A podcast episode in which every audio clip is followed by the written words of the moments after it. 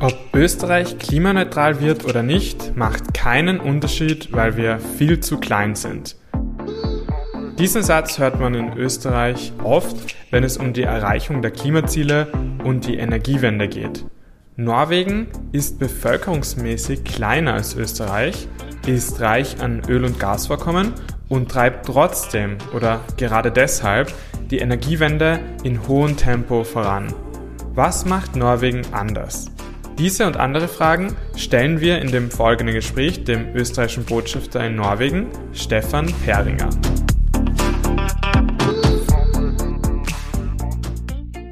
Herr Botschafter, Norwegen ist ein rohstoffreiches Land und hat große Öl- und Gasvorkommen. Gleichzeitig ist das Land ein Vorreiter bei der Energiewende. Wie kommt das denn dazu?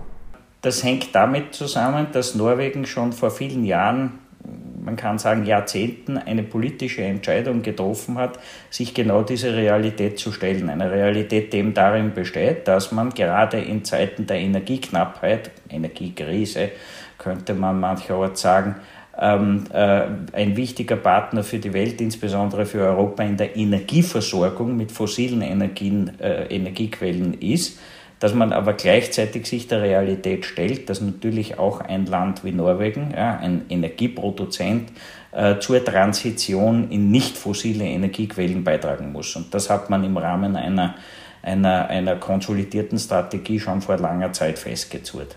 Es gibt ja aber auch eine gewisse Diskrepanz, weil einerseits ist ja das Land auf sehr gutem Wege, klimaneutral zu werden oder CO2-neutral. Gleichzeitig tut es aber auch sehr viel Rohstoffe exportieren, Gas und Öl, die dann anderswo natürlich Emissionen erzeugen. Wie geht man denn mit dieser Diskrepanz um? Ja, man ist sich, man ist sich dieser Diskrepanz äh, äh durchaus bewusst und äh, die Tatsache, dass äh, Norwegen zu einem anhaltend hohen CO2-Ausstoß beiträgt, ist ganz klar ein Motivant für die Anstrengungen im Bereich erneuerbarer Energien. Das ist ganz klar. In der eigenen Energieversorgung ist man praktisch 100 Prozent erneuerbar unterwegs. Ähm, äh, äh, und äh, setzt in dem Zusammenhang und setzt in dem Zusammenhang auf ähm, äh, erneuerbare Projekte, vor allem im Bereich der Windenergie, äh, die man auch ausländischen Partnern, vor allem der Europäischen Union, an, anbietet. Das heißt, man ist sich der Rolle als Energieproduzent bewusst, lebt auch ganz gut davon, weiß aber, dass man auch auf dem anderen Bereich äh, etwas anzubieten hat und auch etwas anbieten kann. Wenn man sich die Geografie Norwegens ansieht, ähm, Sie haben ja gerade erwähnt, Windenergie gibt es dort viel, dann gibt es natürlich auch ähm, Wasserkraft. Bei Solar ist es wahrscheinlich nicht so ausgebaut äh, im, ja. im, im, Norden. Ja.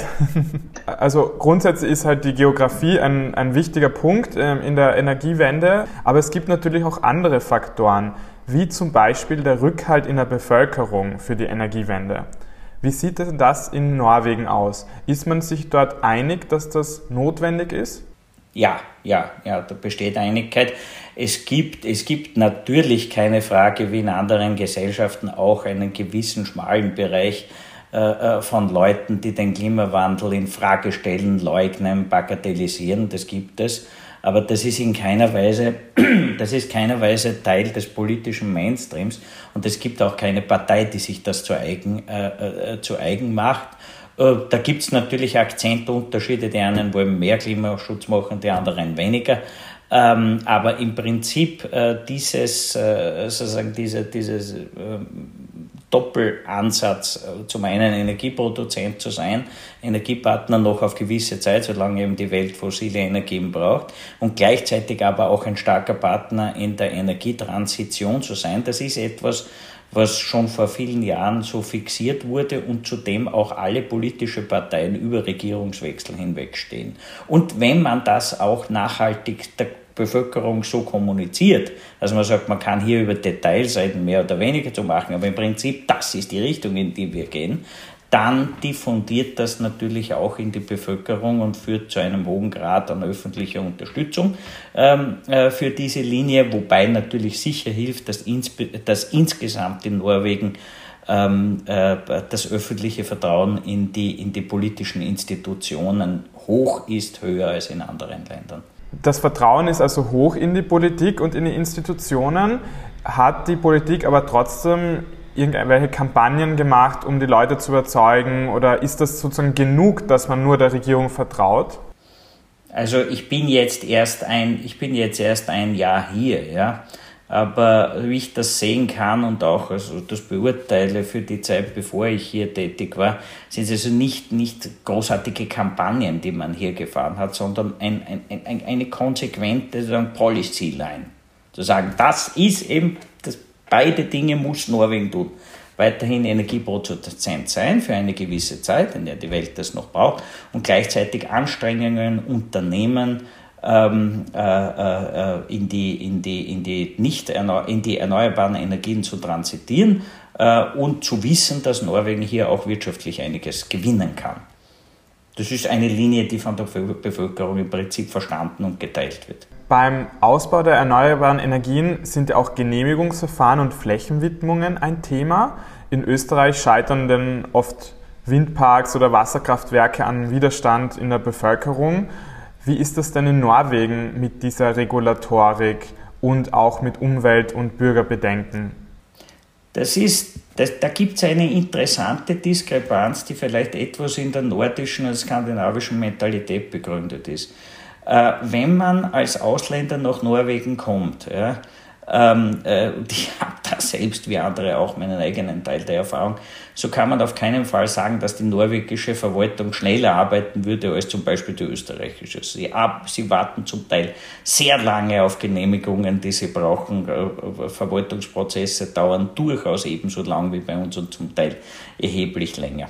Gleichzeitig gibt es aber Berichte, ja, dass im Bereich äh, von äh, wirtschaftlichen Projekten der Energietransition, erinnere etwa an die Tatsache, dass viele ausländische Hightech-Unternehmen äh, Rechenzentren in Norwegen betreiben, ja, weil sie hier ähm, erstens klimatisch begünstigt sind und zweitens auch zu vernünftigen Energiekosten gekühlt werden können, diese Rechenzentren, dass sie dort zum Beispiel sehr rasche Genehmigungsverfahren haben. Das heißt, sie können hier sehr schnell zu einer Genehmigung kommen und dieses Projekt betreiben.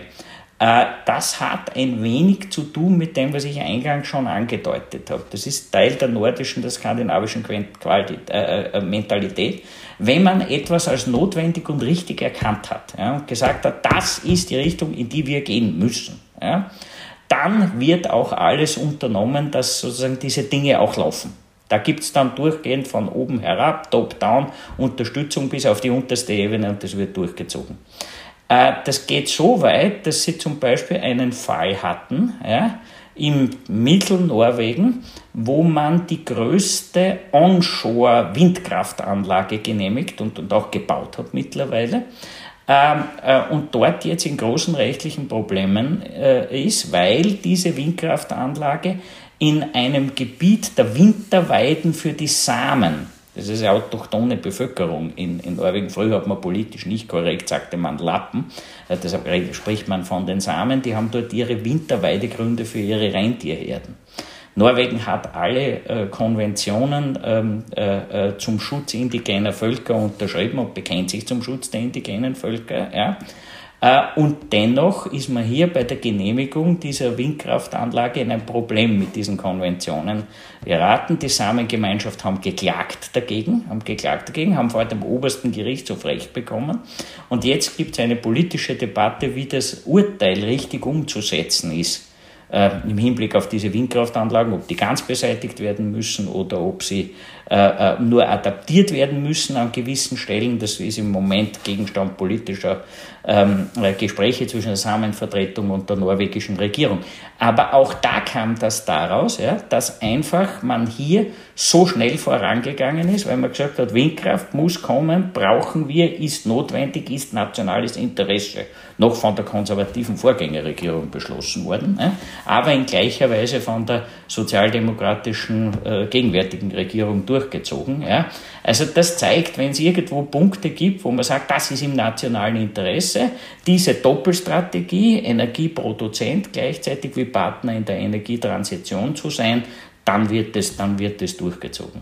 Ja, da haben Sie den Wind gerade zu schnell gebaut, dass, sich, dass das Beschweren wahrscheinlich langsamer war. Ja, Beispiel werden langsamer. Um, umgekehrt ist bei uns. Aber es ist interessant, was Sie sagen. Sie sagen ja, ähm, wenn sozusagen die nationale Notwendigkeit gesehen wird, dass etwas wirklich notwendig ist, dann ist man da, äh, zieht man am selben Strang.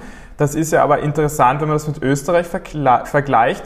Da wäre es ja noch notwendiger, ähm, umzusteigen, weil wir ja nicht selber Öl und Gas haben, sondern das teuer importieren müssen. Ähm, vor allem beim Ukraine-Krieg, wo wir da ähm, nicht mehr dieses günstige Gas und, ähm, und, und Öl bekommen wie davor. Wenn das bei uns noch notwendiger ist, warum ist man dann bei uns noch weniger an einem Strang? Was Norwegen sicher hilft in dem Zusammenhang ist die Staatsstruktur. Norwegen ist, ist, ist ein Zentralstaat, das heißt die wichtigen Politikbereiche ja, werden von der Zentralregierung in Oslo geplant und, und, und, und, und durchgeführt. Es gibt auf der, auf der Ebene unter dem Gesamtstaat die sogenannten Fylke, ja, aber das sind eigentlich etwas auf, aufgefettete Bezirke, ja, also politische Verwaltungseinheiten.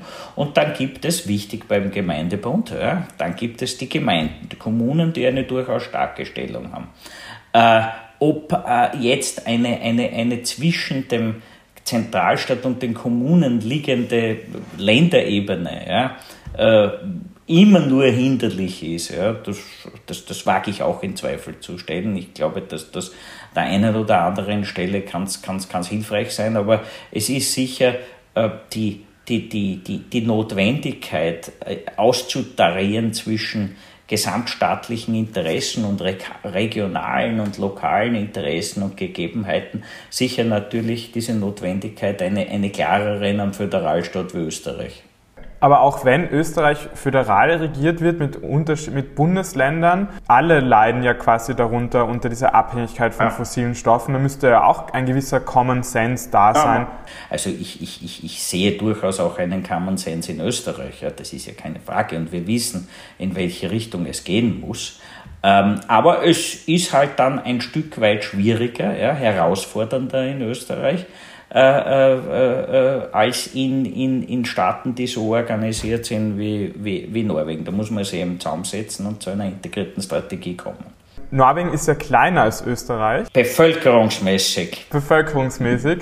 Also flächenmäßig natürlich viel, viel größer. Aber trotzdem ist in Österreich oft, in Österreich sagt man oft, wir sind so klein in der Welt. Wenn wir energieneutral mhm. werden, das bringt ja nichts, weil in anderen Ländern Kohlekraftwerke gebaut werden. Also warum macht macht man das?